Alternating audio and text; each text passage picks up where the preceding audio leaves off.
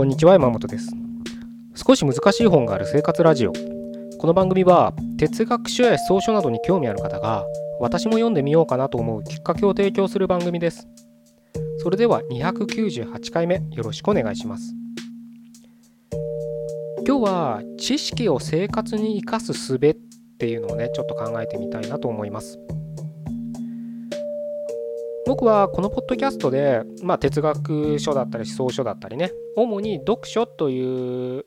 実践を通してまああなた自身の目標であったり、えー、いうより良い未来って言ったらいいのかな、うん、そういったものを実現させるきっかけになればいいななんて思ってまあおすすめしてはいるんですけれど実際まあ読書っていうのはまあ一般的にはねあの知識を得る手段と言ったらいいのかな？いうものになりますよね。まあそれは誰も否定はできないと思いますし多分その通りなんじゃないかなというふうに思うんですよ。でここで何つったらいいんだろうな質の高い読書っていうふうに言ったらいいのかわからないですけれど例えば10冊を読んで1,000冊分の何か知恵をね得る人と10冊で10冊のままの知識でね、まあ、10冊読んだら大体みんな、まあ、人間って読んだら忘れていくもんですからいくらノートに読書メモ取っても忘れていく生き物ですから、まあ、10冊普通にねの読書であれば10冊読んでも残ってるのは1冊とか2冊分の知識量になるわけです。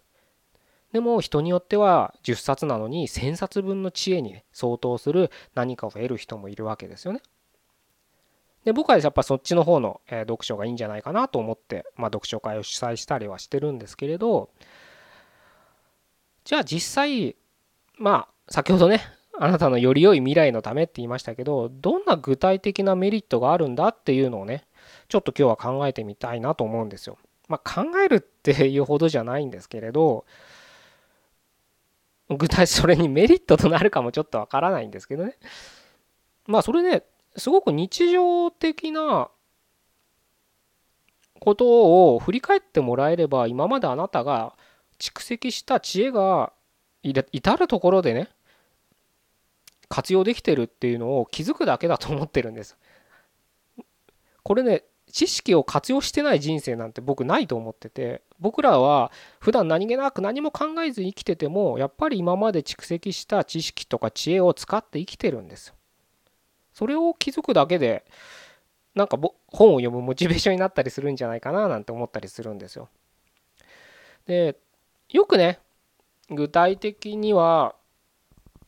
うん、例えば、うん、なんだろうな、えー、具体的には何だろうなって 考えてから話せよって話ですけどまあ哲学書とかではなく例えばビジネス書にしましょうかなんかとっつきやすそうなところでビジネス書とかで言われる例えば人はその金額価格に対して絶対的基準は持たないみたいなことがよく言われますよね。これが100万円なのに高いと思うのは絶対的な基準ではなくて相対的に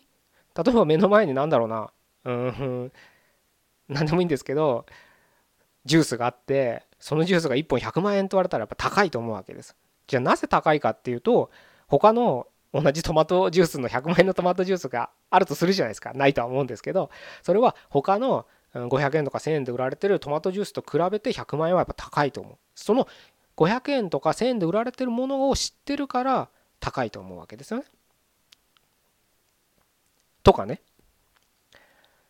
あとどうなんだろうな。例えば 例えば例えばばっかりになりますけど家とか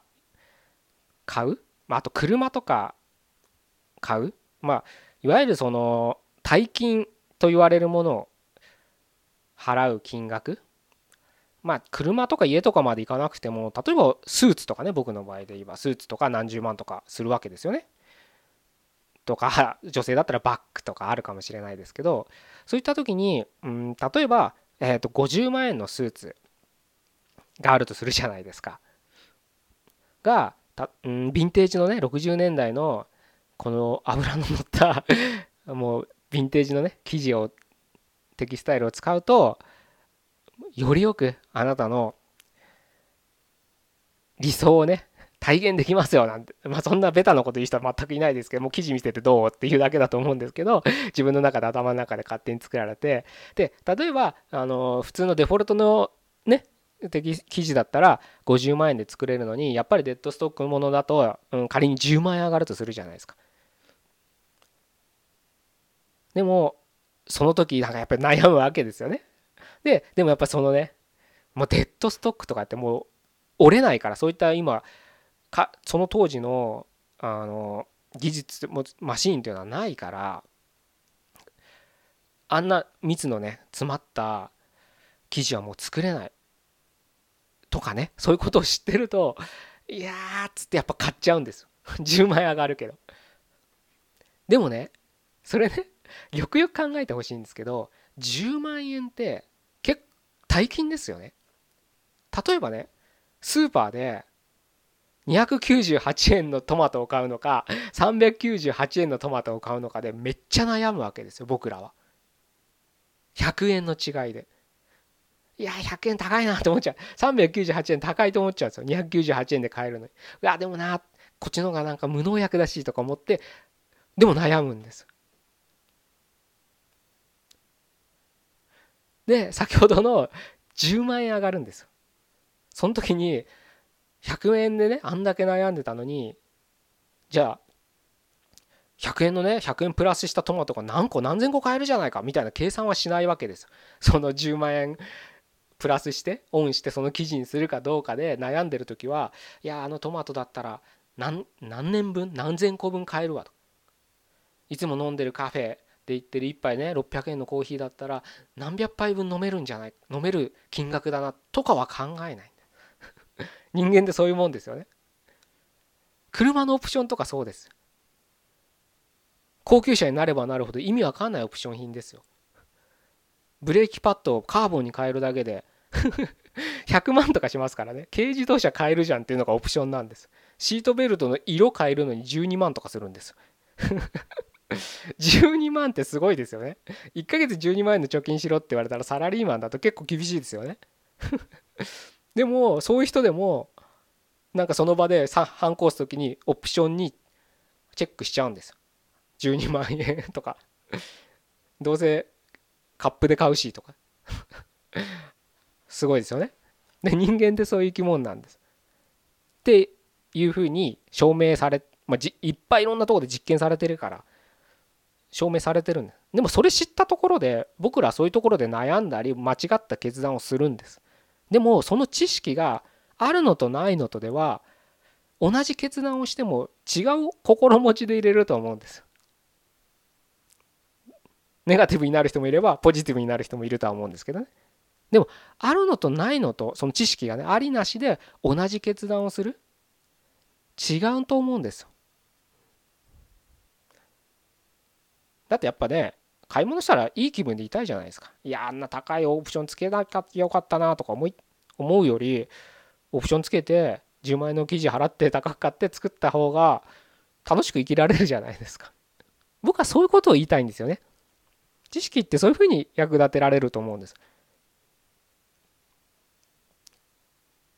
いつもね298円のトマトを買ってたと。398円のトマトが高いと思う。でいつも298円のトマトを買ってた。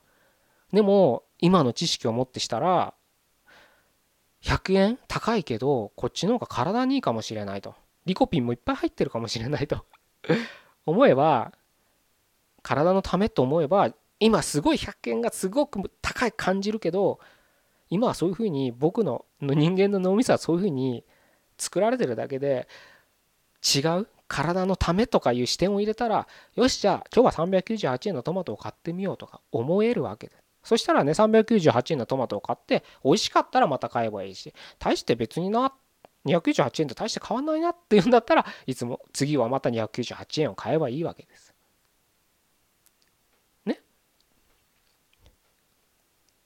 知識ってあるあればあるだけ楽しくなるんですよ人生 ぜひねあの本読むの辛いですし時間もかかるですしね日々忙しいですからね皆さんない時間を縫って本を読むわけですよ。本当に疲れてると思います今社会で働いてる人は。それは否定しないしそこをね根性論で頑張れなんて言うつもりはないですけれどできない時はできないと思うから。やっぱ忙しい時はねどうしてももう家帰って寝るだけって生活もの時期もあるかと思いますけどただずっとその生活が続くわけじゃありませんからどっかであの自分のね考えが変わったりそれとも体力が先に値を上げて会社行けなくなったりとかするねあの状況っていうのは訪れますから。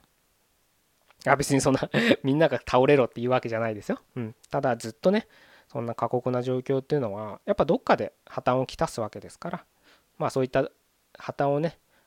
まあ来る前にねなんとかするべきだとは思うんですけど来た時とかにねちょっと時間とかできたら少し今日お伝えした話とかをね思い出していただいてちょっと時間ができたから本読んでみようみたいなね気分になっていただけるとうん知識の重要性大切さっていうのがね身に染みてうんで人生にね読書という素晴らしい行為をね取り入れられるかと思いますのでいいかなと思って今日はこういう話をさせていただきましたじゃあ298回目ここで終わりたいと思いますどうもありがとうございました。